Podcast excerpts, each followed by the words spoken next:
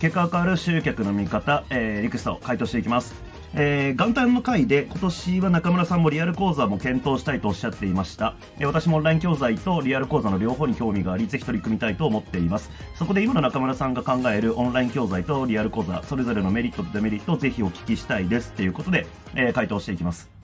えっ、ー、と、そうですね。えー、まあ、現状まだこの多分音声出るタイミングどうだろうな。えっ、ー、と、アナウンスしてるかどうかわかんないですけども、ちょっとやろうかなと思ってることがあって、えー、まあ、もしかしたらメルマガの方でアナウンスがあったかもしれませんが、えー、まあ、リアルでね、人と会うっていうのもちょっと復活させたいなと思っているっていうのが、まあ、あるっていうのが前提ですね。で、えっ、と、オンライン教材とリアル講座の、まあ、メリット、デメリットなんですけど、うんと、まあ、まずオンライン教材、オンラインプログラムとかって言われるもの、コンテンツって言われるものは、まあ、メリットとしてはもう、あの、コストが圧倒的に安いっていうのがありますよね。えーまあそれは、例えば制作のコストも安いし、えー、例えば労力っていう意味でのコストも安いし、えー、まあシンプルにお金っていう意味でも安く済むっていうことがあるんで、まあ、とコストが安いっていうのがやっぱ一番でかいかなと。えー、特に販売のコストがすごく低くて、えっ、と、例えばね、えー、自分が動かなきゃこうサービス提供できないような商品、サービスだったりとか、お客さんが1人増えるたびに労力が増えていくようなサービスだった場合って、まあ、その労力のコストってめちゃめちゃ高いわけですよ。ただ、オンラインプログラムって、まあ、基本的にはね、誰がいつ買っても同じものが届けられるし、えー、それこそ、えー、動画に撮ってあるんであれば、その動画をね、配信するだけで、え、まあ、商品提供で済んでしまうので、まあ、本当コストが低いんですよね。そう。だから、まあそういった意味では、やっぱりオンライン教材の方が利益率、うんと、まあこれは、えっ、ー、と、実際の金額自体は単価が、うん、高くなりやすいのはリアル講座なんで、実際の売上高っていう意味ではリアル講座の方が強いかもしれないですけども、利益率っていう意味で言うんだったらオンライン教材の方が高くなるよねっていうのはあるかなってとこですかね。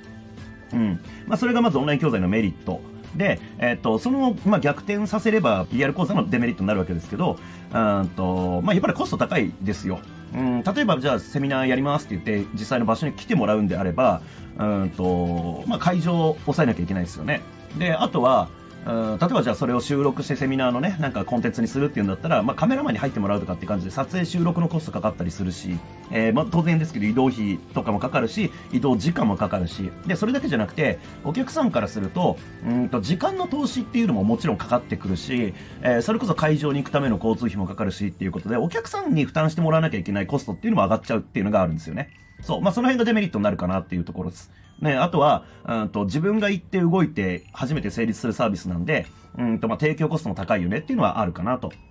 で、えー、今度まあ、じゃあオンライン教材のデメリットは何かっていうと、うんと顔見ないで済むっていうのがデメリット。まあメリットではあるんですけど、デメリットにもなるかなっていうのがあって、まあどうしてもオンラインプログラムって、まあそれこそ僕の例で言うならば、2019年に作ったプログラム今も売ってたりするものってあったりするんですよ。で、それってもう4年、ん？もう5年前か。5年前に作ったものなんですよね。ってなると、うんとまあめちゃめちゃ、なんていうんですかね、こう時間的な距離も離れてるわけですよ。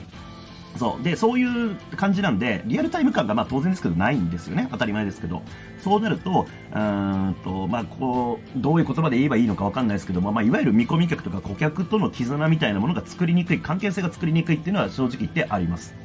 まあ、一方で、なんかその、Zoom でね、やるやつだったらリアルタイムでこう話聞きながら、こう、サービス提供できるんで、えー、もうちょっとマシかなっていうところあるんですけども、まあ、そういう意味ではリアルで実際に会ってね、あの、もう目の前で面と向かって話をするって機会には勝てないわけですよ。まあ、そこがオンライン教材のすごい弱いところ。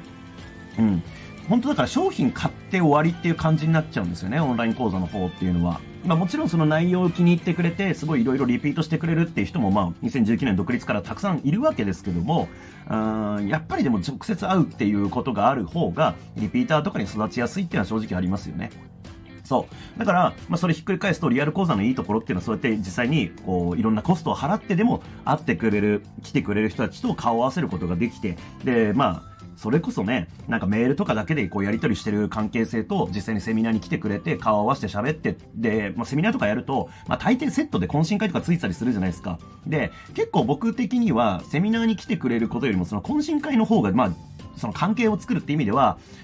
とまあ、簡単というかね、重要かなと思ってるんですけど、まあ、ノミニケーションって言ったりしますけどね。まあ、別にお酒飲まなくてもいいんですけど、まあ、そういうなんかちょっとオフな感じ。まあ、もちろんこのサービス提供者からするとオンなんですけど、ちょっとオフな感じで喋るっていうのが、意外とね、こう、誰にも見えない部分じゃないですか。商品にもならないし。でもその関係が結構重要かなと思ってて、で、まあ、それもあってリアル講座的なことをやろうかなっていうふうに思ってるっていうのがありますっていうとこですかね。うん。まあ、すごくだからざっくり大きい部分で言うと、まずコスト面で関して言うと、オンライン教材の方が圧倒的に安く済みます。で、リアル講座開催しようとなるとコスト高くつきます。